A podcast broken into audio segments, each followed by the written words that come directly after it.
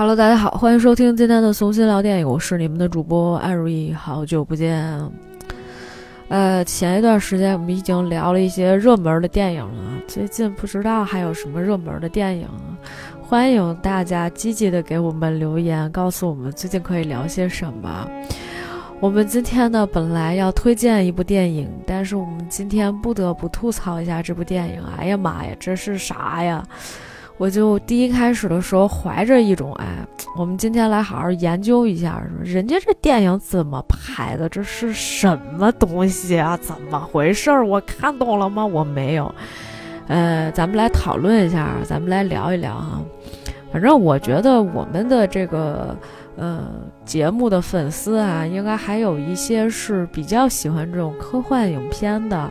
然后呢，包括可能我知道，我还有一些这个听友们喜欢克苏鲁的，咱们今天就来聊一聊哈。这电影拍成这样，我是真不知道应该是当做科幻电影来聊呢，还是当做克苏鲁来聊啊。当然了，在聊这部电影之前呢，我们首先要跟大家来 update 一下近期的一些影片，因为好久没有这个环节了。我前些日子收到了，呃，一个听友他给我在我的。公众号上面的这个打赏，然后他跟我说说，觉得我们这种形式特别好哈，就是这种啊，先说一下新片儿，然后拉拉家常，之后再做影片介绍，非常非常感谢啊，这位朋友对我们的支持哈。然后呢，我就去翻了一下，我才发现，其实之前也有朋友就是给我在打赏的时候跟我说句啥呢？跟我说句说那个，啊，能不能以后请一个嘉宾跟我一块儿聊？嗯，我觉得这个形式上面来讲哈，就是还是一个人会稍微的好一点，因为我也尝试就之前跟别人去一起聊这个节目，一个是说。呃，我们之间可能，比如说，如果不是那种关系特别默契的朋友的话，那么我们可能需要一个磨合的时间，就是我要讲什么，他要讲什么，因为实际上这样的一期节目总体上来说，它是有一个线的，然后它这个线呢，就是说，呃，我比如说我去讲这个介绍这个故事剧情，如果我介绍 A 段啊，他介绍 B 段，那么其实呢，意义并不是很大。呃，至于说是不是需要一个旁边那个搭腔的那个人哈，我其实是不是特别的介意，但是呢，很有可能这个人在这个节目当中会起到的作用并不是特别的大。嗯，而且确实是我很难找到一个朋友，就是跟我在无时无刻不在这个做节目的一个状态里面。呃，我觉得还是一个人的状态比较好哈。我们也会保持，就是说，可能隔一段时间会找一些朋友上我们的节目，呃，来跟大家一起来分享一下他们喜欢的一些影片。但大多数的时候呢，可能还是由我一个人来承担这样的一个一个。角色哈，呃，那个朋友给我留言，其实是好久之前的留言了，然后我都看不到哈。你们留言尽量不要留在那个打赏里面，就是因为我其实看不到，你知道吗？只能看到那个数字，没有很多哈，不是，不是那个意思，就是其实我是看不到你们在那里面留言的，除非说我要从公众号里面去翻，翻很久才能翻到。但是如果你在这个音频的平台上面，或者是说你可以在公众号的文章里面留言，那我都是会，呃，非常及时的看到的。我也跟这位朋友说一声抱歉哈，因为我之前确实是没有看到这个留言，也没有回复哈。我在节目里面回复，希望你能够听到哈。而这个时间也挺长的，就大概可能过去了两三个月这样子了啊。Sorry，Sorry。哎，我们来回过头来说一下最近的一些新片。其实三月份啊，并不是一个，呃，就是这种。新片的一个旺季，一二月份的时候，当新年到了的时候，可能它是一个非常临近的一个档期，比如说元旦也好呀，或者春节也好啊。即便国外它的那个圣诞节档期可能已经刚刚过去了，对吧？但是呢，还是会有一些新片，可能在年初的时候就会跟大家见面。但是三月份的时候呢，其实。呃，我不太清楚国外的情况啊。不过再过大概一个星期左右呢，奥斯卡马上就要颁奖了。因为最近这个颁奖季里面，大家可能也看到了，就是有很多很多的这种啊，什么演员工会奖呀，然后还有英国的什么什么奖啊，陆陆续续都在颁奖。所以，我们可能如果你关注这一块的话，你会看到各种各样的这种视频啊、红毯呀，然后也有很多的朋友就是。就是忙不迭的磕 CP 啊，是吧？然后刚在那个红毯上面看到杨紫琼和大魔王在那儿，是吧？又亲又搂的，哎呀，我这。画面真的我难以形容，我就当时想，你俩也不至于的在红毯上面是吧？呃，他俩其实算是今年最大的这个竞争对手了。但是呢，看到两个人相亲相爱的状况呢，哎，我们倒是感觉还挺欣慰的，就比撕头花好很多嘛，对吧？呃，所以呢，就是不管是谁得奖，然后我都觉得还挺开心的啊。虽然说，呃，我觉得总体上来说，还是个人会有一个倾向，我可能更希望说杨紫琼能够拿奖。而另外一方面呢，《Everything Everywhere All at Once》瞬息全宇宙这部电影呢，在前一段时间。呃，应该是美国的演员工会奖吧，就是不是也是拿了一个这个女主，然后男配什么女配，然后 Jamie Curtis 拿到了这个女配奖以后，然后上台，呃，表示了自己对杨紫琼的爱，什么 Michelle Yan，然后就开始，然后就各种说 I love you 什么之类的，一时之间大家不知道到底要磕哪一个 CP 了啊。所以呢，我是刚好在翻，我说这个之前杨紫琼的一些影片，我还有没有没有看过的，还真是有。所以我们今天也特别为大家来介绍这部这个《太阳浩劫》啊。好了，我把这个今天要介绍影片的开场白都说完了，我们回来来说一下最近最近我们的一些新片哈。其实。上周的时候，我们已经基本上讲的就是最近最热的新片了。一个是《毒舌律师》，然后另外一部呢是呃《正义回廊》。那么最近一段时间还出了一些比较优秀的纪录片儿，然后包括一些影片哈。呃，首先来跟大家首推的叫《大侠胡金铨》。呃，这部影片呢，其实去年应该是。这个入围了金马奖的最佳纪录片奖的其中的一个提名，但是最后呢，他没有拿到奖。呃，但是不妨碍它仍旧是一部非常不错的一个纪录片。这个纪录片呢，它分为了上下两部全片，一共是二百二十分钟。我知道这个时长是比较长的，但是呢，总体上说来，其实它。具有非常大的这种研究的性质，其实更像是那种导演的一个传记片一样。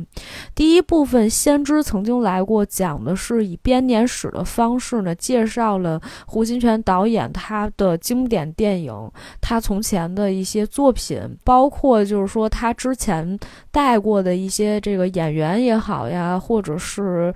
导演也好呀，然后他们来共同的去讲述一些胡军强导演在这个影片当中他的一些艺术风格，同时呢，也讲了一些在片场的一些趣事。嗯，主要视角其实是石俊来带的。石俊是原来，呃，在胡金铨的电影里面扮演过不少次男主的一位男演员啊。他现在虽然已经上了年岁了，但是呢，还是带着大家啊，就是找了一些以前的这个资料呀，然后包括一些。胶片啊，这些放在博物馆里的一些胶片啊，回顾了一下胡金铨导演在过去拍戏的时候，包括他们也去了一下以前拍戏的一些场景啊，重新回去又看了一下，故地重游了一下哈。然后呢，第二部分叫《断肠人在天涯》，就是从这个胡金铨导演开始踏入影视圈，然后就是来到香港之后啊，如何一步步的变成了一个导演，然后呢，他的这个人生是什么样子的？那么后期除了这个辗转去了台湾，然后后来又去了这个美国，然后在美国的日子，如何去筹备他的华工血泪？史，我觉得这是一段比较个人化的，或者是说就更加有他的一些个人传记色彩的一些内容。其实导演的晚年过得还是相对来说是比较清贫的，或者是辛苦的。因为郑佩佩在这个纪录片里面曾经透露说，导演最后在这个做手术的时候，或者是临终之前，他银行卡里面就剩下一两千块钱。他其实那段时间就是因为基本上可能筹备《华工血泪史》筹备了得有十年甚至二十年的时间，他一直很想拍这部影片，终于差不多觉得可以拍的时候，就说：“哎呀，怕心脏顶不住，找人借钱做的手术。”还一直跟他那个一起去的那个，呃，我我忘了是哪个导演跟他说：“说你记得啊，说这个钱是咱们找人家借的。”咱们将来一定要还，但是没有想到的，这个手术失败了啊！导演也是撒手人寰。所以就是，其实讲到这个导演的晚年生活呀，大家还是觉得其实挺可惜的。虽然其实有不少愉快的时光，从前拍戏的时候就是在认真的拍戏，真的是对我觉得，不管是香港的电影事业，还是说中国的电影事业，都做出了非常杰出的贡献。特别是把这种武侠电影的风范哈，向全世界人民展现了出来。我觉得他也算是一个开拓者吧。呃，不管怎么样，就是我觉得在现在这个时间段，在重新看导演之前的一些作品，还是有非常多的感慨，甚至是说你还是有一种欣赏艺术片的那种感觉。虽然说你看多了现在的影片，它的这种节奏还是很快的，但是你看胡金铨导演的电影，就发现啊，他的每一帧啊都非常的用心的再去拍一个景别呀，甚至是日落日出啊。拍那些空镜啊，都拍得非常的有意境，非常唯美哈。呃，回头我们有时间的时候再专门给大家介绍一些胡金铨导演的电影，因为其实这些电影吧，说故事情节或者说这个讲一些它里面的内容，不如让大家去看一看。呃，虽然说时长都 挺感人的，一般情况下这个两个小时以上、三个小时都是非常正常。有空大家其实真的可以看一看，或者你找一天时间拉出来几个。啊，胡金铨导演的作品看一看，非常非常好啊。呃，这是我们介绍的一部纪录片，叫做《大侠胡金铨》。然后另外呢，就是最近出了一个纪录片，叫做《所有的美丽与血泪》（All the Beauty and the Bloodshed）。呃，这个影片其实很多人说哈，今年有可能是成为奥斯卡。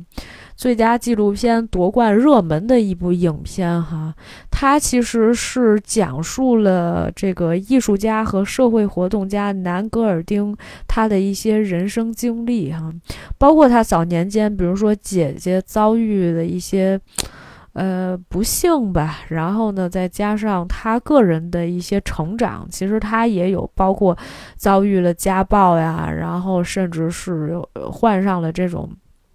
止痛药的这个药引，然后后来呢又加入了这种社会活动，然后想要帮助沉迷于止痛药的人们走出困境，和止痛药的生产商萨克勒家族做斗争的一些故事哈。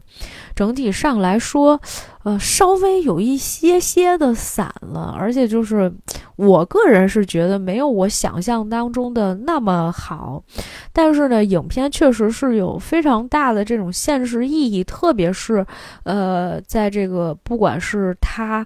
呃，个人哈，就是这个南格尔丁他个人，还是说他的这个艺术上的一些成就，包括他，啊，做这些社会活动的时候，他所带给大家的更积极正面的一些影响，我觉得是更加的重要的。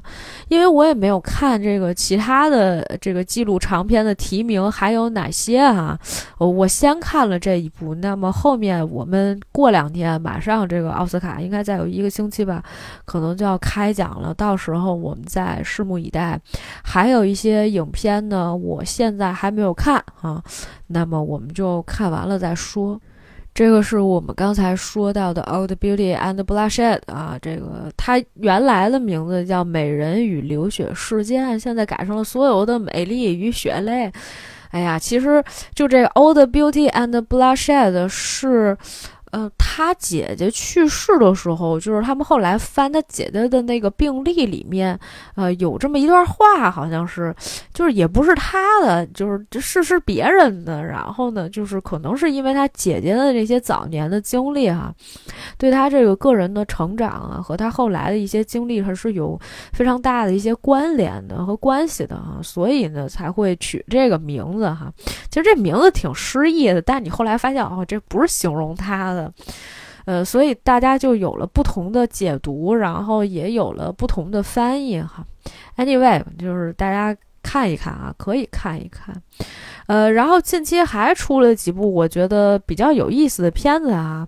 呃，推一部吧，叫做《短暂的偷情计时》，这是一部法国电影，也是刚刚出资源，全片片长一百分钟，呃，非常小清新。虽然它其实是在讲两个人出轨的故事，然后甚至有很多喋喋不休的场面，呃，会让人想起呃之前那个《Before Sunset》。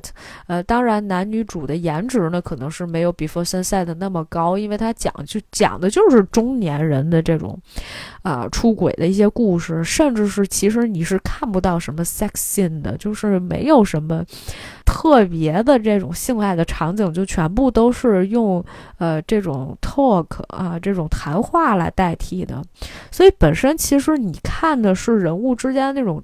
互动，他们聊天的时候都聊了一些什么？就真的有仿佛有一种你跟着这俩人啊，嗯，然后就他俩在那儿偷情，然后你在那儿看那种感觉。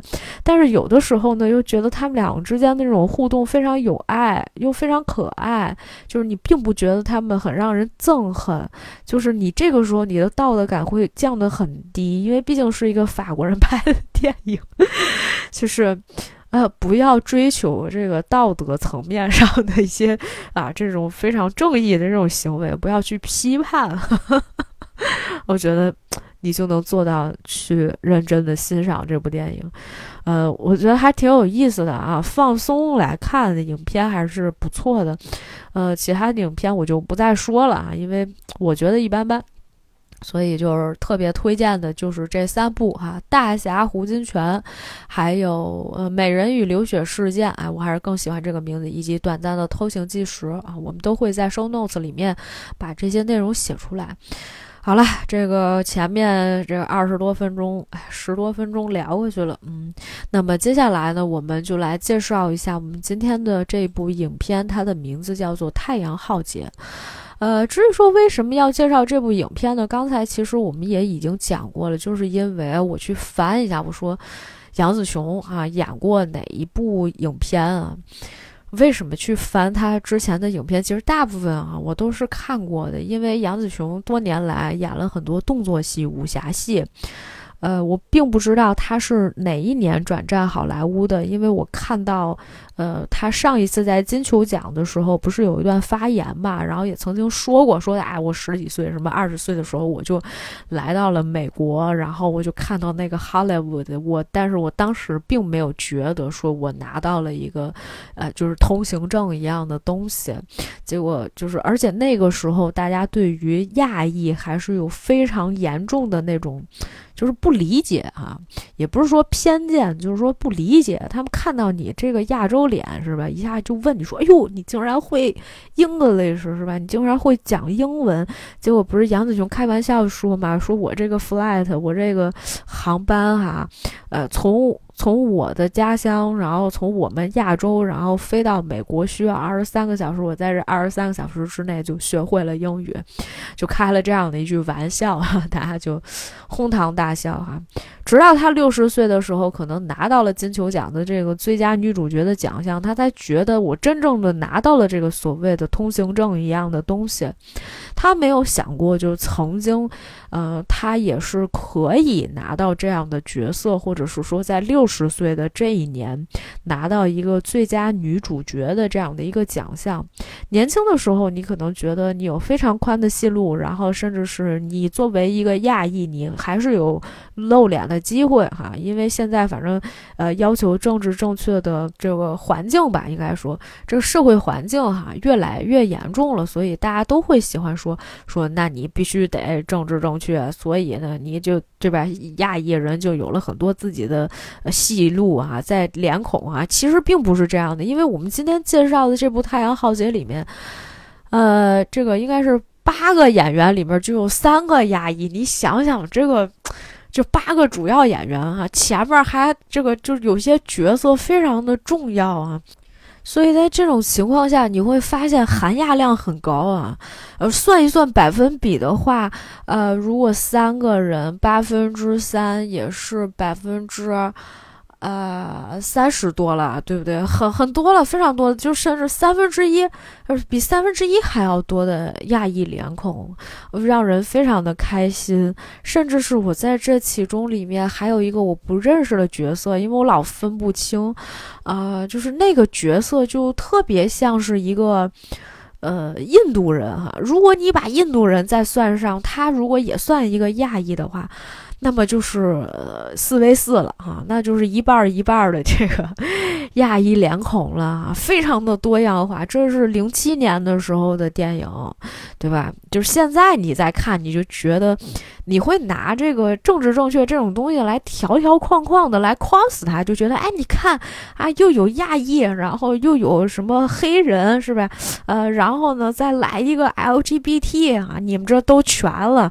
你们这这是要干嘛？用得着吗？不就上一个船吗？上一个船用得着这么多人吗？哈，呃，就是现在会有这种思想啊，我们要摒弃这种思想啊。当然，我们也希望更多的导演能够摒弃这种思想，但是我觉得演员工会不会放过他们的啊，呃，总是会有这种呃争论的，所以呢，也没有办法，这个哎，互相理解一下吧，哈。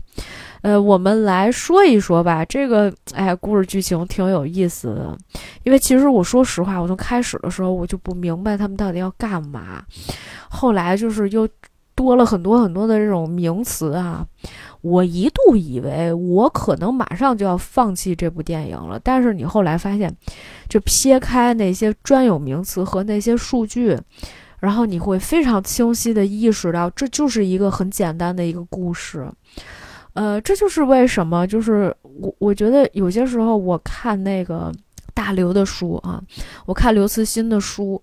呃，看到一半的时候，我就一头雾水，就是甚至是让我一度觉得科幻电影或者科幻类型的这种小说是一个我不应该染指的领域。但是后来你会慢慢的发现，不管是一个什么样的故事，可能有一些理论化的东西你是无法去理解的，但是最后你回到这故事盒上面来，仍旧是。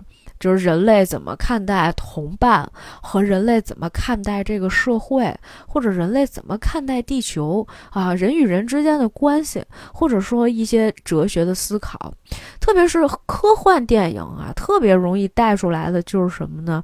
呃，就是这个人人类的这种呃，对于就是宇宙观啊，什么世界观啊，呃，这样的一些看法，就是人类是不是一个还应该存在。在这个地球上的一种生物，呃，有些人其实他就是站的都是不同的角度去看这个问题的，甚至是说在这个时候就会引发一些哲学上面的一些思考，甚至是呢还会有一些人性上的思考哈，比如说这个两个只能活一个的时候，或者呃你我只能活一个的时候，那是让你活着牺牲我，还是让你死我继续活下来？就。这样的一些命题，其实都会探讨和都会出现。嗯，去年其实我们看到了中国科幻片已经走向了一个更加，我觉得是更上了一个台阶吧。呃，因为其实我们确实是不管在技术上面，可能有了更高的一些水平和水准。而且呢，我们在构架故事上面呢，也有了很多自己的一些想法。从前我们只当科幻电影是一个离我们非常遥远的一个类型片。呃，我其实，在差不多。一四一五年吧，反正挺早的那个时候，就是我们在聊一些科幻电影，或者我们来写一些科幻的这种电影的故事大纲的时候，我们就觉得这个题目是不是超纲了？就觉得哦，那可能不是我们的领域啊，因为可能国外对于这样的一些影片，它的探索还是非常的。早的，所以呢，他们就有很多很多这样的啊作品出来，而且其实在这个探索的过程当中，还是有一些失败的案例啊，不是光有成功的案例。如果比如说你之前呃看的都是一些什么呃这个什么《太空漫游2001》那种，你当然觉得这是一个史诗般的一个电影。还有就是在上个世纪六十年代的时候，其实已经涌现出了非常多的一些。呃，科幻题材的电影，包括法国有一个短片，我可以推荐给大家，叫做《滴》，它就是河堤的那个滴。虽然它是一个就是科幻爱情的短片，它时长大概也就是三十分钟，但是你要知道，这三十分钟的时间，让这样的一个法国电影演绎出来的，就是非常后现代的一种。方式啊，我看完了这个电影，我整个人都震惊了，因为这个影片里面所提到的概念，呃，首先就是一个人类要灭绝的这种未来的一个时空，但是呢，他们选取了一些人，然后重新回到过去的这个时空里面去改变一些事情，然后以让人类能够继续更好的繁衍和生存下去。所以这里面其实就是你想想，六二年那个时候就设。涉及到时空穿越，而且时空穿越呢，它还会打乱这个整个人物之间的一些关系和一些顺序，而且它还是用。照片的方法给你讲这个故事，它其实不是用这个胶片哈，就是一一秒什么二十四帧这种来给你讲一个故事，它就是用照片讲的，你就仿佛在看一个 PPT 一样。但是这个故事特别超前，而且这个故事最后还是被改编成了，就是它的这个故事和。被改编成了一个啊科幻电影，叫做《十二猴子》，而《十二猴子》是美国在一九九五年的时候才拍出来的。你想想，就是过去了三十多年，就没有一个片子说我想参考一下吗？那当然，可能也还有其他的一些概念啊，因为我看到的这个科幻电影也并没有那么多。但是呢，我不得不说啊，你看这个《二零零一太空漫游》也是库布里克在。在上个世纪六十年代，一九六八年的时候去拍的，所以其实那个时候就已经有非常多的这种科幻电影的雏形了。而我们那个时候呢，嗯，可能还在搞一些其他的活动哈。所以呢，就是我在这里不得不去提，就是说人家确实是起步比我们要早很多啊。虽然夸了这么半天，但是我们今天不得不再去讲一下这部《太阳浩劫》。呃，零七年的时候，其实你看杨紫琼已经开始崭露头角了，而且呢，我看到这个演员名单的时候呢，她排在第二位，确实是因为这个戏里面实际上差不多将近十个演员啊，将近十个演员里面，其中只有两个女性角色。那其中一个女性角色呢是 Rose Byrne 饰演的这个驾驶员，叫做 Cassie。而另外一个女性角色呢，就是杨紫琼饰演的这个植物学翘楚，叫做卡伦佐啊。这里面翻译是卡伦佐哈。我们后面会用呃这个植物学家这个名字来代替，因为他们每一个人啊，实际上都有自己的角色。然后杨紫琼这个名字吧，我没怎么记住。呃，虽然他们相互之间会有一些交集，会叫到名字，但是叫名字的频率并不是很多。杨紫琼的戏份呢，嗯，基本上我觉得也差不多得有个三分之一了吧。就是很多场景其实都是有她的，但是这个人他的性格展现的其实并不是那么的明显啊。因为呃，我觉得他没有走情感戏的那条线，然然后呢，角色本身也并不是那么重要哈，呃，但是呢，他仍旧是这个一直在找补。但是呢，他仍旧是啊，所有的演员里面哈，这个两个女性角色里面的其中的一个。那么我们再来介绍一下，就是这里面的其他的一些人啊。我们先说一下大设定吧，我好像没讲大设定。大设定是故事发生在遥远的二零五七年，呃，那个时候零七年说。五七年还是很遥远的，因为就是五十年之后，因为你并不知道在未来的，呃几十年后会发生什么样的变化。但是对于我们来说，你现在二三年的时候，你就觉得啊，三十多年以后嘛，啊也不会说有特别大的一些变化。但是你。背不住是吧？人类会有浩劫嘛？这都是很正常的。你能想到过去三年有这样的浩劫吗？你想不到的，你也不知道。就是我觉得自打那三年过去之后，就是大家每一次都会觉得我并不知道未来会发生什么啊。人类就总有一种非常悲观的这种理论哈。你看，其实，在 D 里面，他六十年代的时候，他也觉得，哎呀，人类早晚会灭绝的。他的这种悲观的理论呢，就延续到了这个二零零七年的这部《太阳浩劫》。《太阳浩劫》里面讲嘛，二零零七年那一年开始的，往后五十年之后呢，人类面临了有史以来最大的一次危机，太阳逐渐的衰竭。那么太阳没有了活力以后呢？那我们人类呢将无法再去生存，失去了日照之后，大地将会陷入黑暗和冰封之中，永无再见天日之时。所以呢，大家为了拯救地球，想出了一个计划。这个计划呢，就是啊，组织了一个八人的行动小组，他们驾着一个叫做伊卡鲁斯二号的宇宙飞船驶向太阳。驶向太阳干嘛呢？就是往这个太阳里面吧投一颗炸弹。投完这个炸弹以后呢，让这个太阳重新能够。这个燃起来，就是因为太阳马上可能就失去它的这个能量了，不是也要衰竭了吗？然后他们呢就去投一个炸弹，其实说白了吧，就跟送燃料一样，我送一个燃料过去，这是一个大炸弹，然后它炸完了之后呢，能让这个太阳再继续亮起来。就是这么一个功效哈，我是这么理解的哈。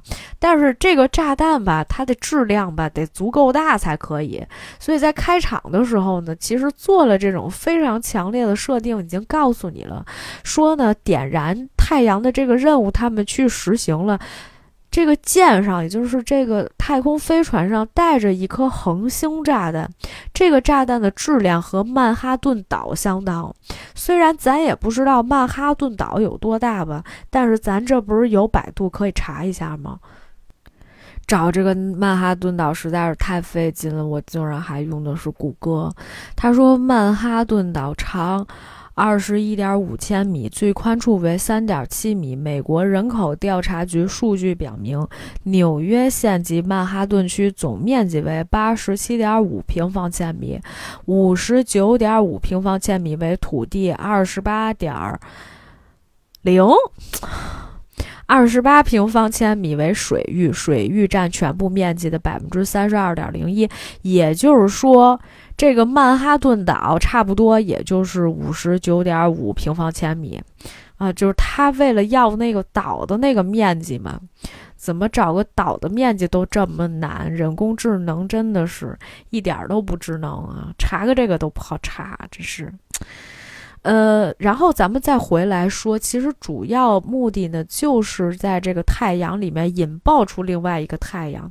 虽然这个理论吧，听上去好像有那么一点点意思，但是我总觉得吧，就胡扯。你想想，你这么大一个，你就说吧，你把这个曼哈顿岛拎起来。然后呢，你把它带到这个太阳上面来，这比那个迁移人口那个事儿，就是听上去还扯，就是基本上是一个我觉得不可能完成的任务。而且最有意思的点在于什么呢？就是大家有没有发现，我们在刚才聊的时候，我们说这个船叫什么叫伊卡鲁斯二号，实际上在此之前呢，还有一个伊卡鲁斯一号。但是伊卡鲁斯一号在执行任务的时候发生了意外，他们就跟这个地球啊，还有月球上面的空间站啊，彻底失去了联系。最后呢，只留下了他们的舰长在这个给他们月球上面的一个留言，等于就剩下这么一段视频了。至于说人怎么样了啊，就是大家是不是都死了，这个不知道啊，犹未可知。但是呢，呃，觉得生的希望应该不大了。过去了七年之后啊，这波人浩浩荡荡的又要飞向了太阳去，所以呢，那在这段时间里面，那这些人他们都怎么生活的呢？已经过去十六个月了啊，这些人已经，哎呀，觉得这个日子不知道要过到什么时候哈。呃，但是呢，其实呢，越来越接近太阳的同时呢，马上就是大家因为这个，比如波段啊、什么信号啊这些，啊奇怪的东西吧，就你就没有办法再给地球和月球上的人，或者是说他那个机器去传任何的信息了。即便你传完了以后呢，也有可能面临就是对方在给你传信息的时候，其实你已经收不到了。所以这个时候呢，船长就跟大家讲说：“你们呢可以过去跟你们的家里面人啊去。”呃，留个言啊，说一些事儿，因为实际上这个任务还是很艰巨的，而且这个任务中间会发生什么呢，也不知道。其实大概前面的这个故事吧，就是这个样子的。所以呢，我们在讲这个故事的进行过程当中呢，我们不得不先把所有的人物说清楚。那么，除了刚才我们说到的这个驾驶员 Cassie 啊，是这个大海康星好多手是吧？就是的，这个你你你总得有驾驶员，驾驶员就是 Cassie 啊，就是这个 Rose Byrne 饰演的角色。另外呢，还有一个他的助手叫做 Mace。那他这个助手是谁演的呢？从开始我就觉得这个小男生真的帅到一个啊，秀色可餐。结果最后我发现是 Chris Evans，这个美国队长哈，昔日的美国队长，在零七年的时候还是吹弹可破的小白脸。真的形象非常的好看，而且他那个时候就并不是那种肌肉特别健硕，虽然说你看他也能看出来他锻炼肌肉了，但是仍旧是一个小白脸啊，而且就是脸很瘦啊，没有像现在一样，我觉得现在有一点儿这个呃咬肌啊什么都变发达了这个感觉啊，人到中年不得不面临的一个问题。所以就是你看这个，其实他他俩是主要人物哈。当然了，这里面不得不提到的是呢，他们有一个非常稳重老成的船长啊，这个凯恩达是真田广之扮演的，这是一个日本演员。呃，这是我们说到的一个亚裔。那么除了杨紫琼以外，这俩亚裔了，还有一个亚裔叫做航海高手啊。我不知道这大哥是来干嘛来的，但是我其实后来明白过来了，这个航海高手呢叫做 Tree。然后呢，他是谁演的呢？是 Benedict Wong 演的这个角色。如果你不是很清楚他到底是谁，那么你可以回到《奇异博士》里面看看那个 Wong，你就知道了，是那个胖子，right？呃，那么。除此之外呢，啊，还有一个非常重要的角色，基本上属于这个戏里面的男一啊，就是物理学家卡帕啊。他是谁扮演的呢？是 Cillian Murphy 扮演的。Cillian Murphy 呢，我想大家应该不会太陌生，因为他之前演过非常多的角色，然后比如说什么《盗梦空间》啊，《寂静之地》呀，然后《浴血黑帮》啊，是吧？呃，非常多非常。非常经典的一些角色哈，你不可能不认识这个人啊，看脸你都能知道，就是非常眼熟。呃，还有没有我没介绍的角色哈？还有两个，一个呢叫做指挥官 Harvey，呃，我觉得有了船长哈，再有一个指挥官啊。呃，可能也就是一个船长跟副船长的一个关系啊。然后呢，还有另外一个呢，叫做博士希瑞尔，这个人就是 Clive Curtis，呃，这个人就比较像一个印度人。呃，所有的这些人呢，其实每个人都是在各司其职。如果我们按照逻辑来推断的话呢，你一个宇宙飞船里面啊，每一个人没有多余的哈，咱不是为了非得搞那个正确那一套是吧？非得送一个呃女宇航员上去。那其实呢，每一个人都有他的术业有专攻嘛，有他专攻的一个领域，以及他负责的一些内容。所以呢，就这八个人啊，一起飞向了太阳。那在这中间呢，他们其实呢，就遇到了非常多的一些问题。这里我不得不说一句，今天我们在讲这个故事的时候呢，我尽量给大家拉一下主线。因为好多理论上的一些东西吧，我真的看不懂。比如说，我给大家举一个例子哈，有一个地方叫做观察室，观察室是干嘛的呢？就是其实这个地方吧，我把它理解成为你开车的时候，你前面就是有一个玻璃 挡风玻璃，然后就能让你看见。前面的视线是什么？因为其实大家一直都是冲着太阳去飞的。那实际上呢？但是你看这个太阳的时候，你是不可能就完全面对太阳的，因为你离太阳就是非常非常的近，越来越近了。那太阳上面发出的那种光和热和紫外线，那肯定你都是受不了的，因为你没有大气层的保护了，你什么保护都没有，你就靠着这层玻璃。所以呢，就是。当然了，这里面还有一个系统，这个系统就叫伊卡鲁斯。那伊卡鲁斯二号，它就是伊卡鲁斯这个系统啊。这个系统呢，它会帮你调节，你会跟他说说那个我伊卡鲁斯跟这个第一开始跟这个船长啊，就这日本人就说说那个现在我们观测到的这个太阳的，就是最高的这个亮度呢，是太阳的百分之二。如果你升到百分之四的话，你就超过你视网膜能接受的这个程度，人的这个眼就要闪瞎了。当时呢，这个船长就非常惊异于啊，我能看到这样的太阳，因为大家都没见过嘛，就是有一种崇拜神一样的那种感觉，就说咱们试一试，咱们调一个百分之三，我看看行不行？就在观察室里面，其实他穿的还是那种最普通的衣服，他戴上了一副墨镜。然后呢，这伊卡鲁斯就这系统就给它调到了百分之三，调到百分之三就亮到一个不行，然后这人整个就跟要烧化了一样，就是你看这个画面里面也是这样，就特别特别亮，哎呦，让人看着特难受啊，然后就赶紧赶紧调回来，是吧？所以呢，就是很多的人在他没事儿的时候，或者是说你找不着这人的时候，你。你就后来会发现，他可能就在观察室。我第一开始根本不知道这观察室是干嘛的，你知道，就跟模拟器一样。因为有的时候吧，就是你看到的并不一定是你真正面对太阳的时候你看到那个场景，它有可能是，比如说这是一个大屏幕帮你显现出来的，它缺乏一种真实感。因为呃，虽然说在这个进行的过程当中，它一直告诉你说，剧情也一直跟你说我们离太阳越来越近了，但是如果你看它在那个。就是它不是有一些这个外太空的那些镜头嘛？它要展现出来，呃，这个宇宙飞船的位置，或者说它外面的一些构造的时候，你会发现它外面仍旧是一片漆黑的。但是呢，这也符合就是航天本身，它会。有这样的一些情况出现，因为如果说我是处在这光源里，我往外看的时候，外面确实是黑的。但你这样呈现出来，就是什么？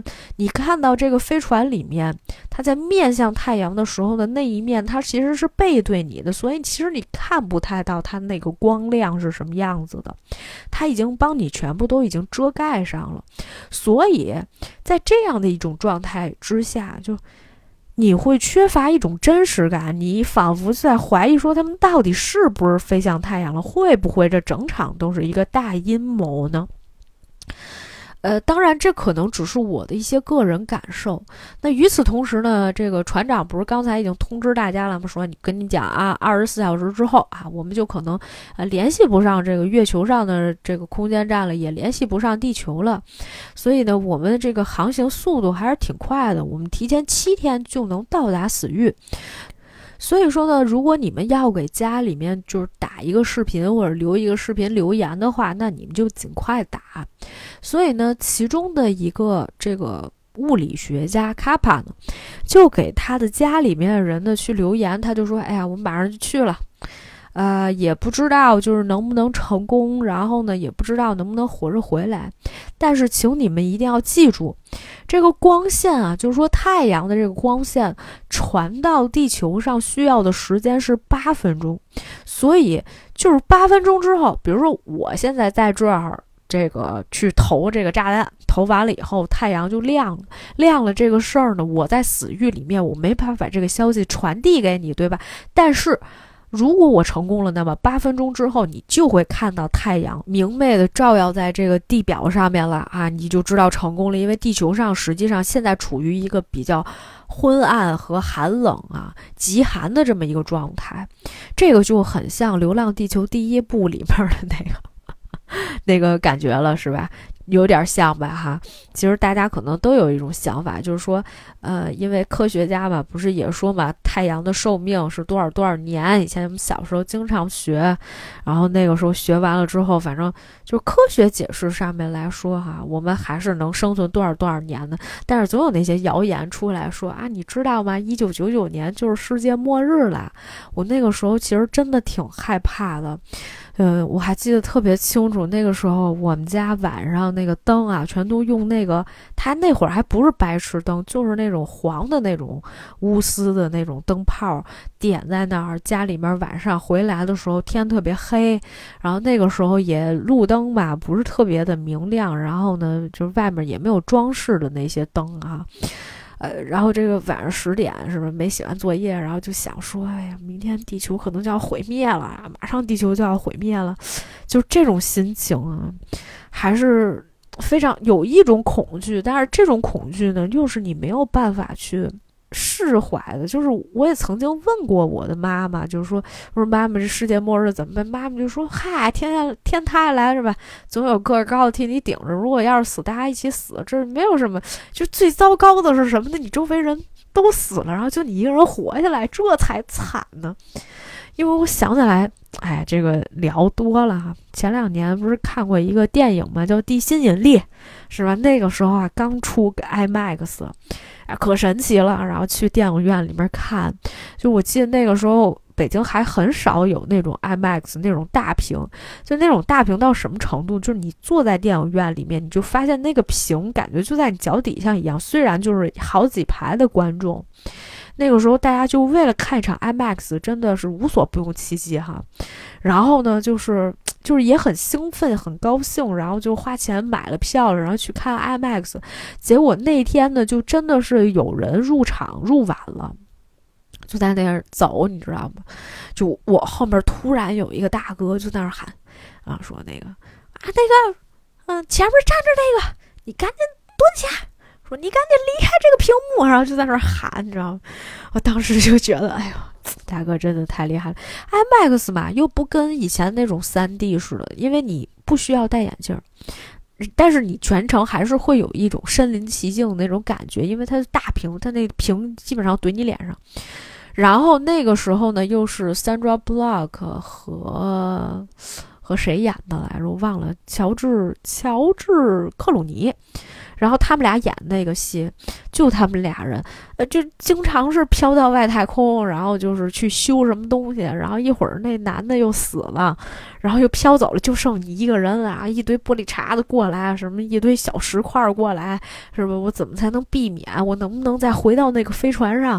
我现在就已经失重了，这个带子不知道在哪儿要断了，哎呀，都是各种各样的问题。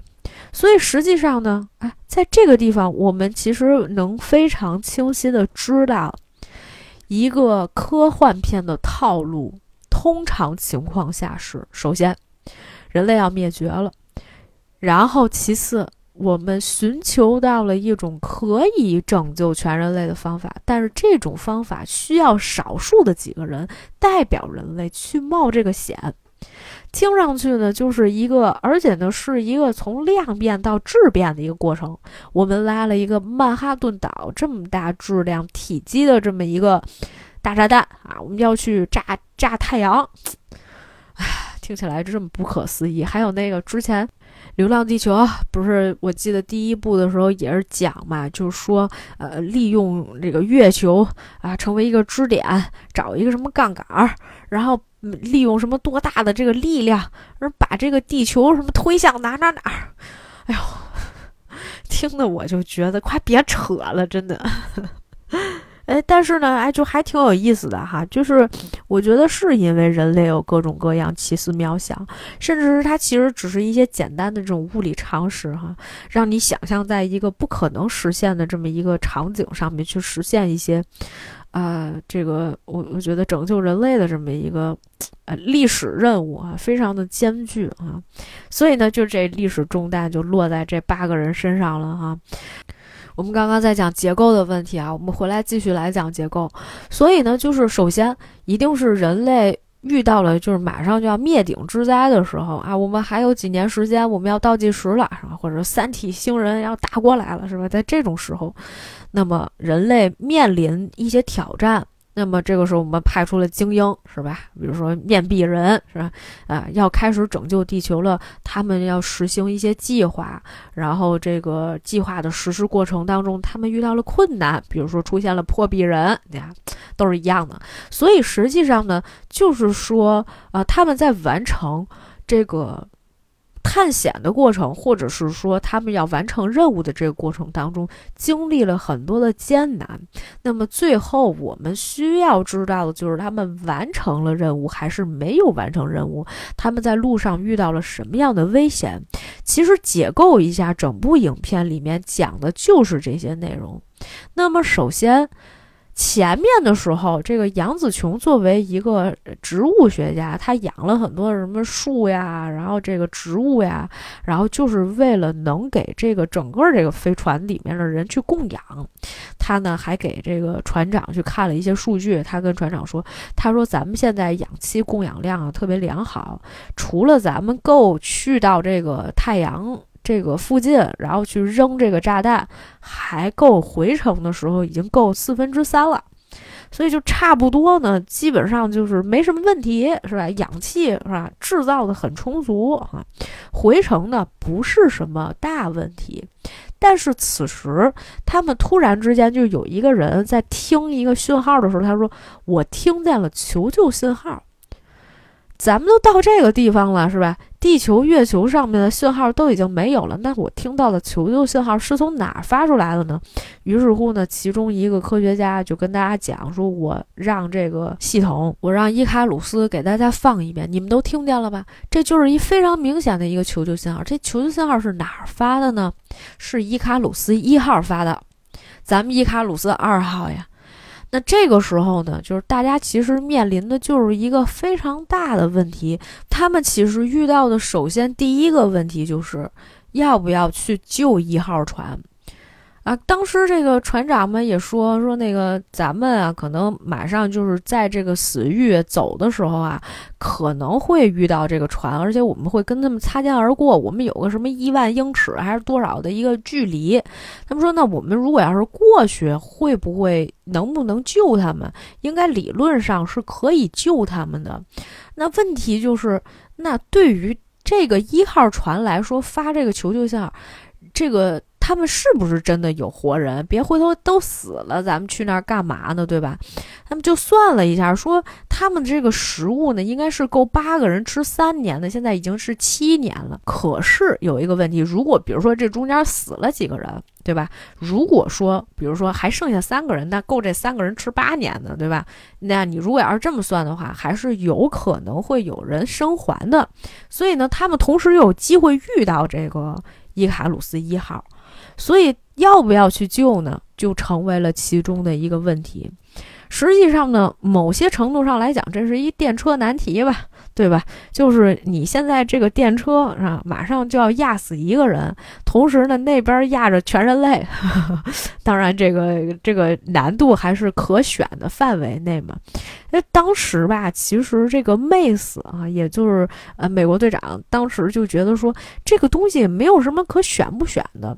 如果我们直接去的话，那我们就是执行任务，你这中间要完成一个其他的任务。比如说你要再带几个人回来，万一这上面有人呢，是吧？那么很有可能最后我们执行任务的时候就会出现问题。本来这就不是一个什么保险的事儿。别回头，对吧？我们就几个人，然后结果发现咱这燃料不够了，或者氧气不够了，咱根本就到不了那个太阳的那个临近点，不够去放炸弹，那我们今天这任务就执行不了了，是吧？可是呢，呃，就当时还有一个科学家，就那印度人嘛，他说不对，他们说你得想这么一个问题，就咱投这个炸弹吧，能不能真正的让这个太阳重新燃起来？这是一个可能性，也就是说，它不是百分之百的。我投完这个炸弹之后，太阳就能再燃起来。你不是说那炉子里面。点一煤球这么简单的，对吧？它火快烧尽了，你扔一煤球放进去，那也有几率说这个火直接灭了，对吧？这煤球没点起来，你不是得拿点什么柴火呀，或者是拿点什么这个纸啊，再点一点，再把这煤球烧一烧吗？呃，就就就我们简单理解这问题是这样的哈。所以说你没有办法确定我扔完这一个炸弹之后，这事儿有没有可能成功。但是，如果我们去找一号船的话，我们可以把一号船那炸弹一块儿拉来，这样我们就增加了一下成功的几率。比如说，那我扔一次这个炸弹，最后哎没炸成，那么第二次呢，我再扔一炸弹，是吧？我就有可能炸成了，是吧？我扔一个煤球不管用，没扔炉子里面掉外面了哈，我再扔一个煤球，有没有可能扔到炉子里面，让这炉子重新着起来，对吧？你哎，你看所有的这种。科幻类型的问题呀，最后都是一些物理问题。只要明白了简单的物理问题啊，我们就能解决一些实际的物理问题。虽然算起来很难啊，所以呢，就最后就是说，啊，这个两个人各持己见怎么办呢？咱这八个人在这儿，要不这样吧，说咱们投票吧。但是呢，哎，这个当时印度人觉得说不行，咱不能投票。这投票吧不够公正是吧？你就跟那个陪审团制度一样吧，就是找一帮这个妈妈桑啊过来来投这个人到底有罪没罪？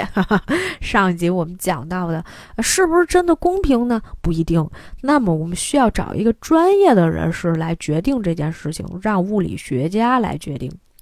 卡帕左右为难，看他们就说这个事儿最后让我决定了，shit。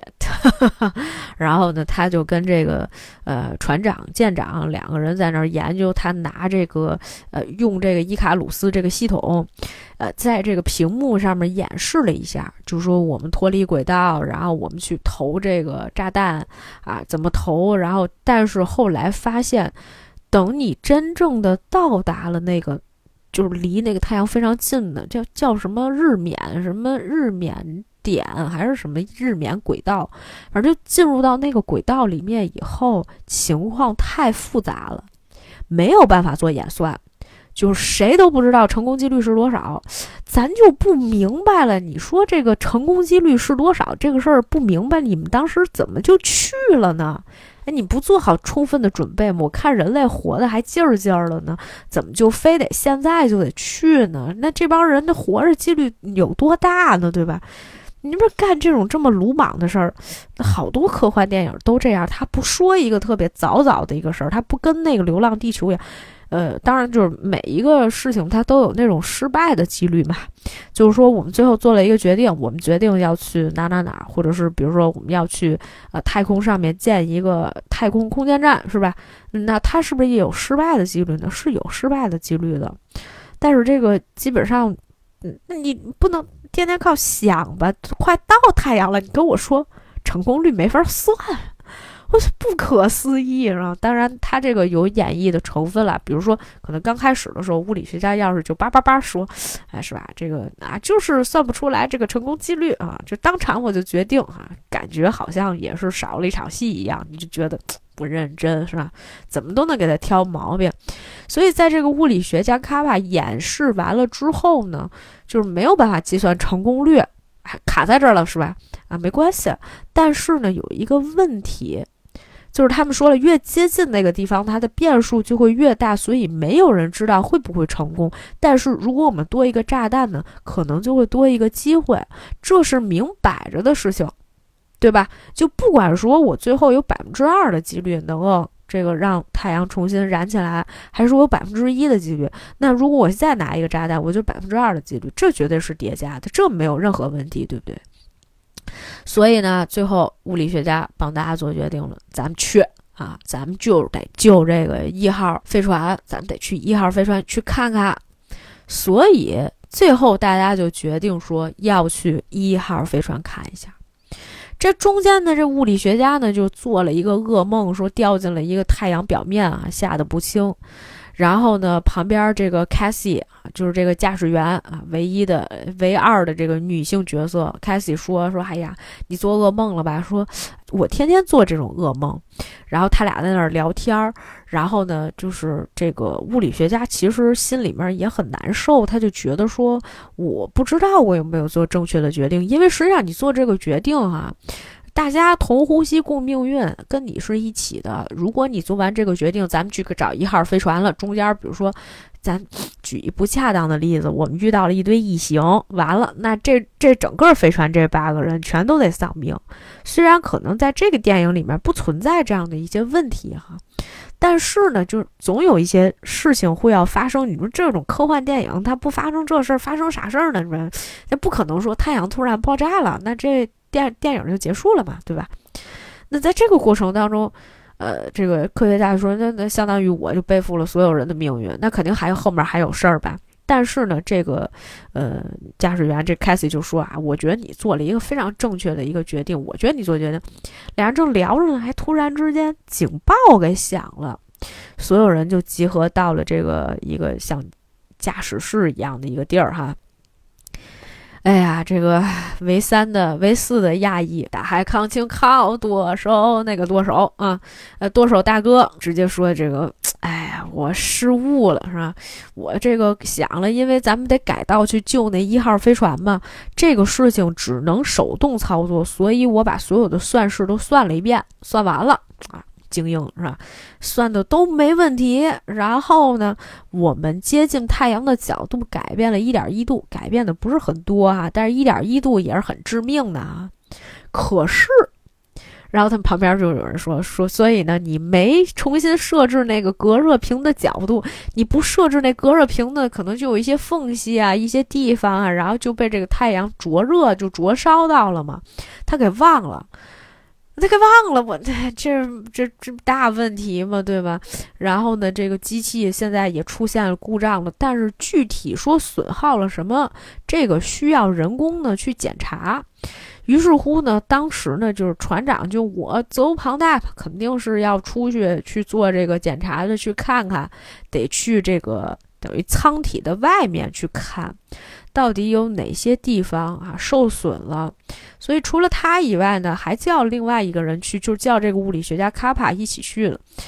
呃，这个 c a s i e 呢，在帮这个物理学家去拿他这个隔离这个服啊，就这个太空服的时候，太空服还是那种金色的哈，应该反正就是那种隔热的一个东西，一个太空服。他这个太空服就给那个眼睛留了一个缝儿啊，别的地方都不留缝儿了。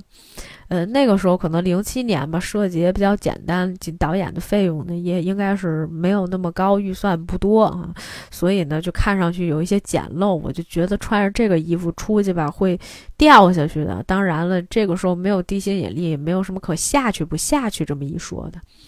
所以就是其实那个时候卡帕非常紧张啊，可能是没有。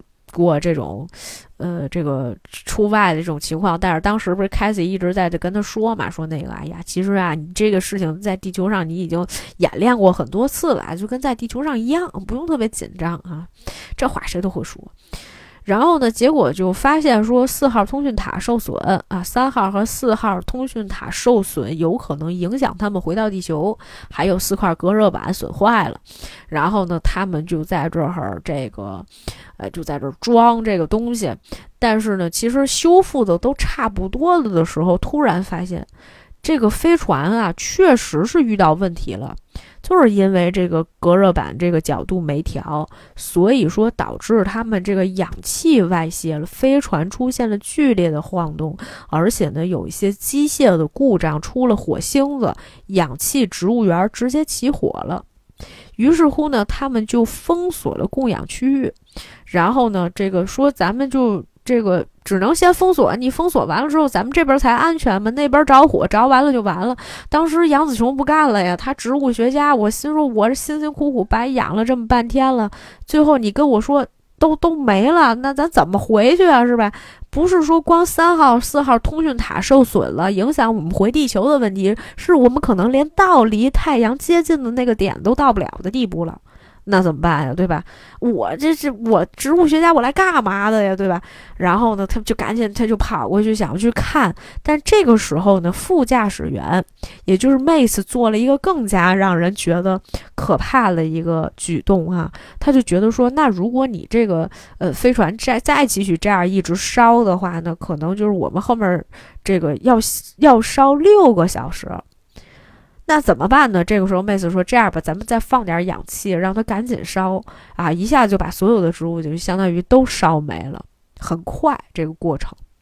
但是呢，就没想到，就是说出了这么一个情况之后呢，而且更要命的是。”在这样的一个修复的过程当中呢，不知道为什么船长，这就是我其实没明白的一个点哈。因为其实那个时候他们这个船长是完全可以脱离他原来的这种轨迹，就是因为呃物理学家其实已经离开了，就物理学家就是已经到了一个其他的位置，因为因为他那隔热屏嘛要完全透光。然后要开启百分之多少多少，然后这个时候就是他们要做那个，可能是做船体的测试哈。反正呢，就是这段时间里面呢，他需要找一个掩体，他不能直接被那个太阳照着，不然那肯定死翘翘了。可是呢。这个船长呢，他就没有躲避开这个热，他就直接踩在那个隔离屏上呢，然后那太阳的热浪一下子就袭过来了，然后他就有一种，哎呀，我好像进了天堂一样的感觉啊，我就死过去了，也特别美好。就是当然了。这之前呢是有这么一段铺垫，这段铺垫是什么呢？我们刚才曾经讲过了，就是这个伊卡鲁斯一号的这个船长啊，曾经留过这么一段视频资料。这段视频资料里面曾经对他们说了一句话，这话是什么呢？这个话里面除了讲了，就是说，呃，我们这个因为一些意外，然后我们撞上了小行星，然后说就看到了那个太阳的那些什么火热、那些光啊之类的那些东西。但是当时这个一号船长说，但是 it was beautiful，就你应该看一看，哇塞，太美了，你知道吗？这自自然之美什么。唉，反正我没懂哈，我没太懂。反正这船长呢，就是没回去。船说白了吧，船船长自杀了啊！哎，船长死了。船长死了以后呢，就必须得有一个人出来顶船长的位置。于是乎呢，这个 Harvey 啊，就是他们这个当时不是说了，呃，这个 Harvey 这是一个什么角色呀？指挥官 Harvey 呢，就成为了他们的继任的船长，很多事情呢都要听这个 Harvey 的指挥。然后 Harvey 就跟他们讲啊，说：“哎呀，咱们这个氧气啊，其实不够咱们几个人了啊，咱们呢可能就真的就是根本就到不了那个地儿。”后来啊，杨子琼啊私下就拉着这个 Mace 还有 Cathy 他们仨人。坐一块儿说这事儿，他说啊，其实啊，Harry 说氧气不够，其实氧气是够的，只要再少三个人，牺牲三个人，你四个人，咱氧气就是够的，咱就能去，咱就可能又回来。然后呢，所以呢，其实那段时间大家都在讨论一个问题，因为当时这个 Cassie 跟这个物理学家聊天也说说，你们想过，其实你有可能是没有办法活着回去的。呃，这个卡帕就也说，他说，其实我想过这个问题了，有想过，结果就是我没有想过可能要活着回去，就很有可能就得死在这儿。但是你有没有想过，其实我跟你讲啊，就是咱们到时候点燃这个，就是这个火焰的时候，然后呢，点完以后会闪现一团的这种火光，是超乎想象的一连串的这种爆炸，非常好看，就像那个星空一样那种，然后。就是你知道吗？他们在说这些话的时候，其实我是没有办法理解的。为什么理解不上去哈？甚至是很多人在看这个影片的时候，给我的就是感觉啊。我一个朋友跟我说，他说：“我说你觉得这个片子怎么样？”他就说一句话，挺有想法的。通常情况下说挺有想法的，就是想法跟别人不一样啊，想法跟普通人不一样。因为在这个时候，其实大家所有对于一个观众来讲，他的直觉或者他带入这个呃影片里面角色的这些人的感觉，那他首先他现在面临的仍旧是危机感。他感受不到什么那些光呀，然后那些呃一连串的炸弹呀，超乎想象的什么闪现、什么火光啊，有多好看？因为你这个时候生命受到了威胁的时候，你根本就不可能再有其他的想法，你就觉得哦，呃，如果说，比如说啊，举个例子啊，比如说这个，呃，如果我看到极光的时候，我有可能会丧命，那你说对吧？就是这种。而且是那种不可控的那种丧命，就是你看见极光就可能死。那这种情况下是没有人愿意去看极光的，它不跟那个火山那个似的，但是那个也有很高的那种风险程度。但同时，那个时候研究火山的那一对夫妇，他们是有这种非常强烈的科学的意愿的，他们对火山就是有一种执念。但你前面没讲这些东西，你说物理学家跟我讲说啊，我看见爆炸特别开心，是吧？那你去那迈克尔贝导演他那片场，那经常有爆炸，那都可开心了，也不用丧命。您去那儿看一爆炸干嘛呀？你说你又不成功是吧？变成人哈，所以这个这真的是太奇怪了啊！后来呢，这个终于来到了一号飞船了。这中间我就不知道脑子是不是宕机了，就感觉他这个过渡啊过得也不是特别好。呃，这个一共是需要四个人是吧？然后呢，大家就就分头说去这个一号。飞船里面去看看还有没有人类活动的这种迹象啊？还有没有活人？刚进去的时候都是灰啊，一片灰尘。说这什么玩意儿啊？这个，呃，Chris Evans 哈，就是小帅哥啊，进去看蒙了一个那个黑的那种像面罩一样的东西进去看。哎呀，这是什么呀？这个，呃，这个就不知道是什么。他们就说这个基本上都是人类的皮肤啊，起的那一层一层的。哎呦，那恶心啊！就是它特别像那种什么呢？它特别像那种山灰一样的东西，就是呃，什么东西点完了以后，它是燃完的那。那种灰烬的那种状态。然后呢，其实大家这个时候在一号船上呢，有各种各样的发现，比如说一号船上其实有非常完整的生态系统，有植物，那就说明其实这个地方是可以供氧的，没有问题。系统呢也都运行正常，但是呢没有信号，而且还有水，就是整个生态系统是都是没有问题的。找到了就是当时他们这个飞船上面所有人的合影，但是没有看到任何一个成员。然后呢，就是突然之间，他们就好像听见那个广播里面还是什么，就有人说，他说自己是一号船的这个船长，说那个太阳已经濒临死亡，哦，是一段录像，好像是。他说我们的梦想都是痴人说梦，然后就说我们放弃了任务，我们终将尘归尘，土归土。然后后来他们就发现了，就找到了那些船员，那些船员其实都已经死了。而且他们是什么呢？就是在那个观察室里面打开了隔离屏，然后呢，甚至是就是不是原来比如说那百分之四嘛？刚才解释了说百分之四这人就受不了了，他们可能全开了，全爆了。实际上就是大家都已经被烧成灰烬了。而且此时此刻，当其中一个人就是摸了一下那个他们那个人体的那个组织，就有有一个人体那胳膊突然一下就断了。断了之后呢，就突然之间这个飞船就不行了啊！这一号船就不行了，气压也失衡了，气密室也损坏了。当时就是几个人就得赶紧往外跑，因为就是已经氧气就不足了，而且呢，马上就会有这个气压的各种各样的问题啊！说得赶紧离开这儿了，反正也没有活人的迹象嘛。所以说这四个里面呢，只能活下来一个人，因为只有一套救生衣了。于是呢，当时这个 Harvey。Mace 就是那个驾驶员的那个助手嘛，还有物理学家 Kappa 和另外一个印度的那个，其实也是一个博士，但是从头到尾我就感觉没介绍这博士到底是干嘛的。这四个人如果只能活一个的话，最重要的就是物理学家嘛，一定得让物理学家回去。Harvey 那个时候就不听了，Harvey 就觉得说我是船长是吧？这这怎么能让他回去？你看，就是又遇到了这种，哎，这讨论人性的问题，说这个究竟是他活着还是我活着啊？那你们这次又得要牺牲我是吧？那这别人其实上也得牺牲。而且呢，就是说这个卡帕最重要。当时这个哈维就不听，他说：“我以船长的这个身份，现在命令你们必须把卡帕这衣裳给我脱了，让我穿上。”你看，这个有些人啊，这个利用职权啊，只要有了权利之后，就不知道怎么用了。这个科幻故事也好呀，或者是这种社会讽刺的故事也好呀，还是这种人性讽刺的故事也好哈，啊，最终都会走向这种，哎，有些讽刺的意味啊，哎，总会有这样的人，嗯，就是这就是人性上面的弱点哈，就是怎么的这个，但是我觉得这也无可厚非哈，虽然在那个时候嘛，人都是自私的。你也想不到你的什么任务啦，然后你这个什么要保护人类，因为人类本身就是作为一个动物来讲，生存是第一本能嘛，得自我生存嘛。那我还还能管得了别人？我都要死了，他们那个人类伟大不伟大的跟我有什么关系，对吧？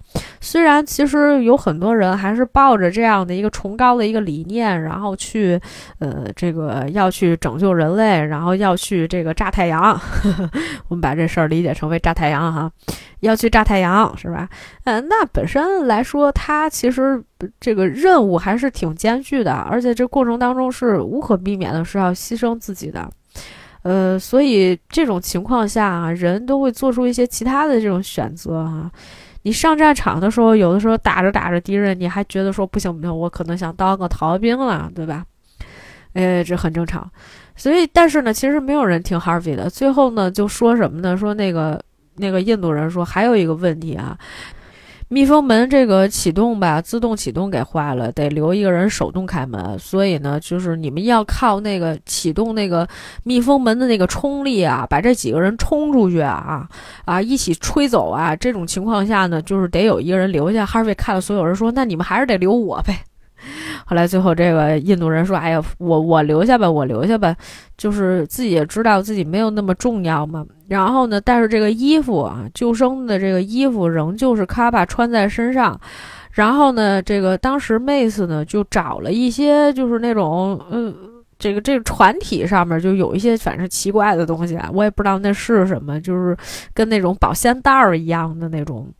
它不不不不是那种保鲜的，就是那种就是咱们。”夏天的时候会弄的那种保温袋儿啊，保温袋儿的那种袋子一样东西围在身上，说咱们俩就拉着这个卡帕的胳膊啊，然后咱俩一块儿就是跟着他就出去了，就冲出去。结果三人冲出去的时候呢，呃，其实有俩人，有一个人就是因为胳膊还是哪儿碰了一下，直接飞出去了。Harvey 就是那飞出去的，因为人剩下俩人都主角。又不能死，对吧？然后其实那个妹子也快出去的时候呢，正好这个卡巴呢就拉了他一把，把他直接扔到扔回到他们这个伊卡鲁斯二号这个飞船上面了。同时呢，自己也进来了。其实那个时候呢，呃，妹子其实已经冻伤了，因为外面的温度是零下二百七十三度，就是非常。第一就是一下就可能冻死，所以后来展现出来，Harvey 就在外面死的时候，就啪一下变成那种像玻璃碎片一样的，就他已经就固体了，然后就是都是那种红色那种小碎片，像玻璃一样的，然后最后就就牺牲了。然后而且他们后来发现一个问题啊，第一就是，呃，这这这后面其实你看啊。我们说到的这个结构性的问题里面，说第一是什么？第一是要去拯救地球，然后中间要完成任务。然后呢，其实这个时候他们不是说出现了什么问题，比如说啊，我们这儿进了外生外生外星生物，或者是说我们这里面有什么呃，这个遇到了前面有一个不明飞行物，然后一直跟着我们，或者是怎么样的？我们这个呃外面遇到了什么困难？不是这样的，而是他中间呢又给他派了多出来支出。出来的一条支线任务，多这个支线任务以后呢，才引发了后面的各种各样的问题。而回到伊卡鲁斯二号的飞船上的时候，他们面临了更大的问题，就是什么呢？就是其实这个物理学家在继续干活的时候，就是当时不是说他们一共还剩五个人吗？就等于是除了那俩女的，还有这俩男的哈，我就不说了。反正那俩女的是指定的，就是那俩女的。这俩男的呢，就一个是这个物理学家卡帕，还有一个是妹斯，然后还有一个大舵手，还有一个舵手。然后这个剁手呢，他们就觉得说他其实一直都在自我反省，而且受伤了之后啊，一直在这个休息室里面躺着睡了二十多个小时。说怎么办呢？就如果要牺牲，只能牺牲他，因为从这个。能力上面来讲，或者是说功能性上面来讲，那物理学家留下来就是说我得给你们制造氧气，然后这个驾驶员呢，那肯定是得开飞船了，不然谁懂开飞船？那你说那剁手吧，其实大家可能也也能剁一下吧，就是自己也能剁。嗯，那就只能是牺牲他了。说那行，那我去跟他说说呗。结果发现人家自我了断了，就大家觉得挺惨的。这个时候，妹斯还发脾气啊，跟这个物理学家说：“都是你害的，都是你做决定，非得去这一号飞船。”确实是因为去了一号飞船出现了各种问题，包括后来其实卡帕在就是做这个呃一些工作的时候，后来这个伊卡鲁斯这个系统就提醒他说：“卡帕，你现在就。”马上就不能工作了，你可能十几个小时以后我就不能工作了。然后你再过多长时间怎么讲？哎，他说不对呀，为什么呀？他说你告诉我原因，告诉你原因就是说因为这个氧气不够了。啊，那我们明明四个人氧气是够的呀。他说不是，这个飞船上现在有五个人。他说那五个人，那你告诉我那。另外的那个人是谁？第五个人是谁？对方跟他说身份不明啊，因为其他的人吧，就是都是在这个飞船上，他都是有这个身份验证的，而且就是比如说你让这个伊卡鲁斯去执行一些什么命令的话，不能是一个人说了以后伊卡鲁斯就执行，必须还有另外一个人给他做背信。呃，做背书，然后才能够让他执行这个任务。那现在多出来这个人不知道是谁，在观察室。结果卡巴去了以后呢，发现是一个，就是那种已经就是这人都已经晒伤了，而且根本看不出来这个人什么样的这么一个人，就是他的影像全都是糊的。就你能理解这个状态吗？其实我是不能，不太能理解。就比如说你在看什么东西的时候，你好像在揉眼睛，他的这个形象永远是模糊的。可是他是一个人，但是呢，就是他第一开始的时候是在观察室里边，我不知道这个遮光的这个板开到了百分之多少哈。但是呢，就是你看的时候就感觉这个人身上都特别亮，但是这个人好像也不怕晒。因为他那皮肤都已经是那种偏红色的感觉，能看见血管，就很不正常的一个人。你也不能说他是一个外星人，然后说了一堆有的没的。后来发现这个人呢是那个，呃，一号船的那个船长，就他已经变得人不人鬼不鬼的，开始追杀这波人。就这个时候，就这个片子的性质完全就已经变了哈。因为我们刚才想了，就是讲了，就是说其实呢遇到困难是很正常的，但是你看他。没有困难的时候，你给他制造困难了。比如说，他们来到了一号船，来到了一号船以后呢，就发现哦，有各种各样的问题。因为一号船要去一号船，所以。舵手改变了方向，但是改变方向的时候自己出了一个失误，那个隔离板没有调角度，所以就导致他们这个飞船就出现了一些问题。然后呢，紧接着就说，那咱们又不得不去这个一号船，因为我们的物资不够了，得去一号船上面拿物资，又没有拿到物资，还牺牲了几个人。后面就是什么呢？把这船长不知道怎么带回来了。这船长就很莫名哈，就中间当然我可能也有一些没看懂的地方，反正这个船长上来以后变成一杀人游戏了。其实这个时候我就觉得这个戏已经要崩了。如果说你开始的时候你是带异形过来的，就是这概念整个全部都能顺成一条线儿，对吧？那我可以理解，就是因为你们去执行一个任务，然后你下了这个岛，你发现我靠，这上面有异形，而且等我回到这个飞船上的时候，我发现哦，我已经把异形带上来了，异形在这个船上肆虐，是吧？在这个飞船上面还想把各种人杀了，我们想到想尽一切办法想隔离掉这个。异形，那其实他从开始的时候就是跟异形的对抗，可是这个戏呢，就是。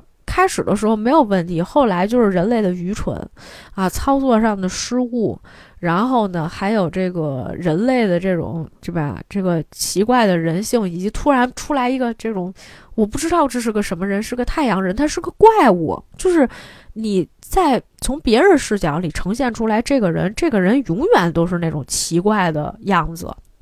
他不是一个正常的一个人，你看不清他什么样，他糊在那儿的，你知道吗？而且就是，呃，经常神出鬼没。本来那个。杨子雄那个角色嘛，他就去那个灰烬那个地方去找，然后就是因为洒了很多的水啊什么的，已经有那种绿色的植物小嫩芽已经升起来了。他刚捧着这小嫩芽，后面直接被人捅了一下，就是那种，还是那种像电棍一样的，反正就是一个奇怪的东西。捅完之后就那种哒哒哒哒哒哒，这个人就开始通电了一样。后来这人就就没了。然后后面的时候，其实那个凯西我也不知道去哪儿了。妹子是死了，妹子是也是因为去修一个东西的时候操作失误，然后就，呃，被那个机器卡在那儿了。然后因为气温太低了，然后这个人就等于冻死在那儿了。然后这个历史一般的这种使命哈，拯救人类全人类的这个命运的任务就交给了卡帕。卡帕呢，就是又得躲着这个船长，然后呢又得去点燃炸弹，然后看见那个什么星星点点的火光。他当时不是之前跟凯西讲嘛，就是说你看到的时候你就觉得它特别美。唉，我真的无力吐槽，因为那段时间里面，就是卡帕这个人仍旧还是有这种生命威胁的。我并不是说我前面。用了很多的时间去讲我怎么去牺牲，虽然他前面铺垫了，就跟家人说话，给家里面人留言，就是因为这八个人里面没有一个人给家里留言，就他一个人给家里留言，那必须这主角啊，是吧？跟家里面还得有什么牵绊吗？但是你亲情的部分又没有讲，你也没有讲你留下什么历史使命，所以在最后那一瞬间，当他决定要牺牲，或者是当他牺牲的时候，他看到星星点点那些连成一串的爆炸的时候，他觉得美轮美奂，那谁能共情啊？谁都共情不上。就是那个火光什么冲他冲过来，而且还有一瞬间就是突然停下了，就跟隔离板有隔离板一样，他能摸到那个火光，还能亲近那个火光。我就想，大哥，这是啥呀？你前面讲那么多那么多科学啊，那么多道理，又什么数据啊，后面后面这啥呀？没有王法了是吧？你这是就开始胡诌了，开始，嗯，就是导演就飞了，就上天了啊！真的是一个上天的片子啊，就完全的不讲求任何逻辑了，就已经，这这这后面就崩的非常非常厉害啊，一片火海，然后还有结界啊，就是感觉是个奇幻的片子。我其实就这这故事差不多就讲完了，因为他最后就拯救地球了嘛，然后那个悉尼什么那种地方，然后就那河都冻上了，然后都大雪纷飞，然后后来突然之间太阳照了过来，是吧？我当时看这个片子，我一度觉得哈，嗯，怎么讲呢？就是我觉得国内其实也想抄是可以抄的，就你把它变成一个盗墓的片子，虽然现在好像不让盗墓了哈，盗墓得有名正言顺的一个名义，那你可以把它写成一个，比如说我们流落到了一个孤岛上面，本来我们要去执行一个任务啊，去另外一个岛上救援，救一批人，或者是去干嘛执行一个任务啊。然后结果中间我们发现另外一个岛啊，这个岛上我觉得好像有人在求救，我们上岛了。什么上岛以后就发现，哎呦，这里面好多奇怪的一些东西啊，然后发现了以前这个救生艇啊什么之类的，然后我们就去盗墓啊，然后这里面有什么奇妙的现象啊，然后又出现了什么困难，但是呢，这个结构实在是不希望大家采纳啊，因为，哎。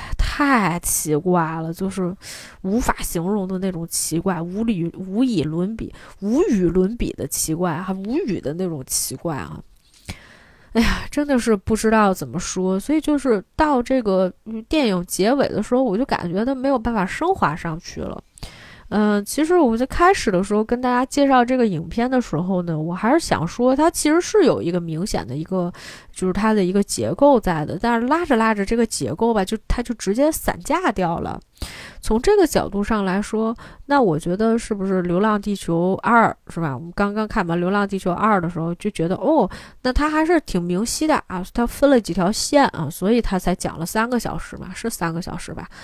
呃，就是有一些线吧，它嗯，我们能明白它为什么那么去讲哈，因为它有很多的一些呃宣传的目的需要去实现的，这个东西我们是没有办法去批判他们的哈，或者是说我们可以理解他们为什么这么做哈，但是你这个片子你又没有什么限制，你就没有限制，你不能瞎拍。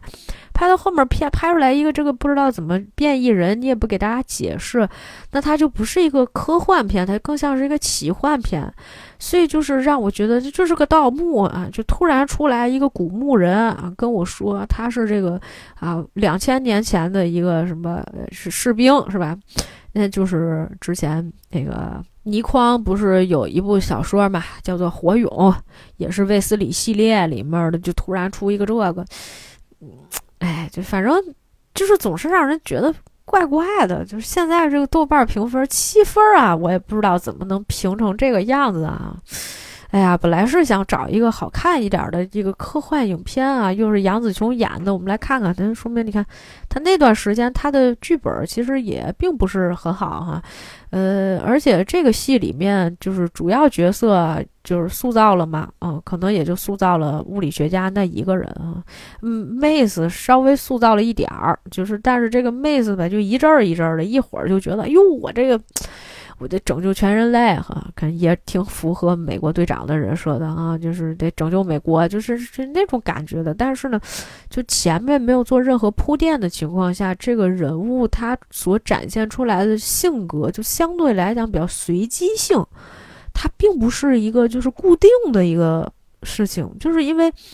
我们通常以前塑造这个人物性格，在几场戏里面，首先要完成这个人物性格的塑造，那后面这个人就已经定性了，他后面是要按照他的人物性格继续去。啊，这个处理或者面对这个一些事情、一些突发的事件的时候，他要有他自己的一些解决和应对的策略和方法的。那是他来处理这个事情，和物理学家是来处理这个事情，但是不一样的反应。但是这个戏里面，感觉所有人都是工具人。那你这一点就不能再去指责说杨紫琼这个角色在里面仿佛没有性格，因为其他的人感觉也没有什么性格上面的一些塑造。整体上来说，其实后面的这一趴已经全部都已经散掉了。呃，所以虽然说最后其实完成了任务哈，但是这中间其实展现出来的一些，比如说困难哈，就是还是人类自己制造出来的嘛。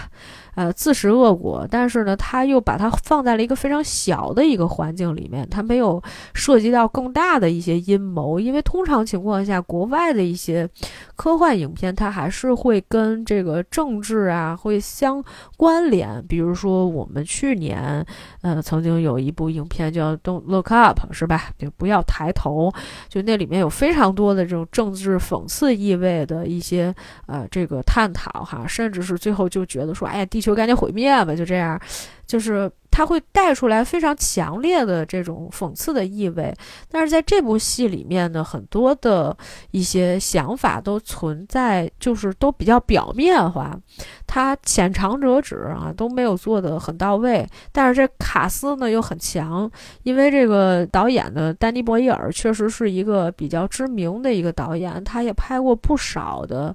啊，比较有名的一些作品，比如说曾经拿过这个奥斯卡最佳影片的，呃，《贫民窟的百万富翁》啊，然后还有什么《弗兰肯斯坦》啊，然后什么《昨日奇迹》这些猜火车，这些都是大家耳熟能详的一些片子哈。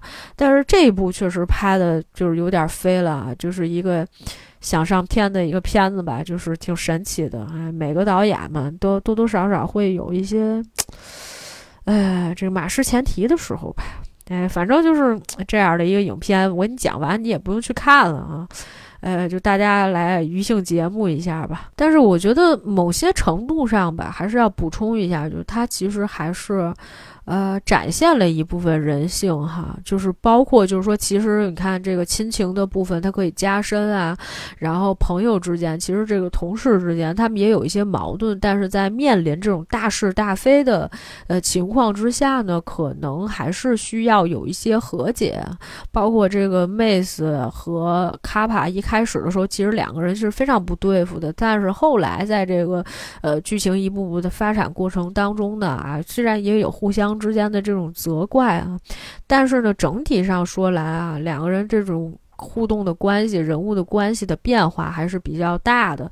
如果说人物再减少一些，我觉得效果可能会更加的好。就是说，因为现在人物其实太多了。而且呢，就是出现了这种太阳崇拜的这种现象，我们并没有办法去解释。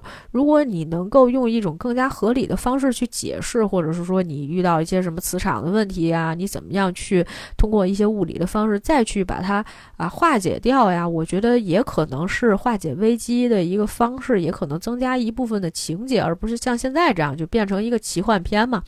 那这个片子整体看起来的话，可能就会有更多的一些。呃，这个有意思的部分，包括这个，比如说，呃，你可以给这个太阳崇拜这种行为找一个合理的一个解释或者是说法，比如说远古的一些传说，就像《正义回廊》里面，其实他会引用一些东西嘛，说十四世纪的时候有一个什么剃刀理论，你把它带进去的时候，啊，这个效果就会好很多，这个内容只要一填充上去，就不会让人觉得说你这个。啊，片子不好看，但是其实类似的这种太空片都会遇到一个问题，就是它很 boring，啊，某种程度上它有一些无聊，因为其实不管是在外太空上遇到任何的这样一些问题，实际上呢都。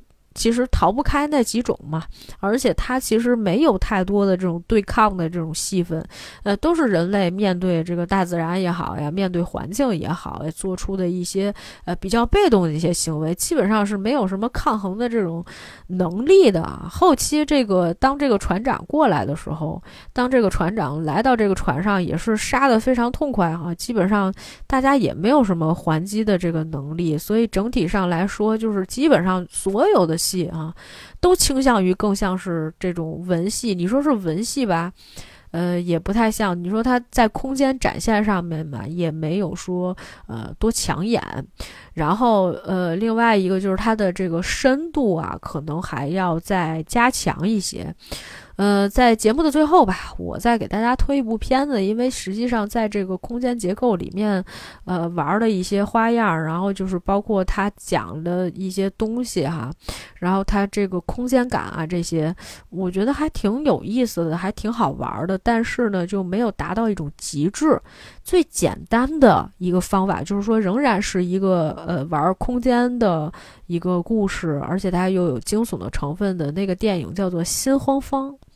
那片子我就不给大家讲了啊，因为我们今天讲这个太阳浩劫，已经 让我觉得就是呃消耗了我很多体力。嗯，然后这个我突然想到的那部片子啊，其实还是挺经典的，我觉得很多人应该都看过啊。新康康就是大家一醒过来，发现我在一方块儿里面，我在这方块儿里面的时候，呃，我希望出去，我希望能找一个地方出去，但是它每一个方块底下都有一个提示数字，其实你需要去算。就是我走到哪儿，我往左，我往右，我怎么才能最后找到那个通往那个自由的那个方向？我不能说一进来我就被打晕了，然后我就进来进玩这方块。它其实是一个很像密室逃脱的一个游戏，但是呢，本身它的里面呢有很多的玩法，而且危机感其实比较强，比那个密室逃脱要好看。因为密室逃脱吧，它的性质其实更娱乐性更多一点，因为它一直在。这个变换场景，它不是有那么几关嘛？然后呢，就是每一个场景里面，它可能在玩一些东西啊，或者是中间在死一个人啊，什么这种，得让你提高一些危机感。但整体上说来，它还是一个娱乐性比较强。心慌方基本上就是就那几个方块啊，你就找吧。当然很有可能掉进一个方块里面，你就没命了，是吧？就是它有那种危机感。呃，就利用很小的空间，但是呢，却讲了一个非常有意思的一个故事哈，推荐大家可以去看一下。好了，这个我们也话不多说了，这就是今天的节目，感谢大家的收听，我们下次再见。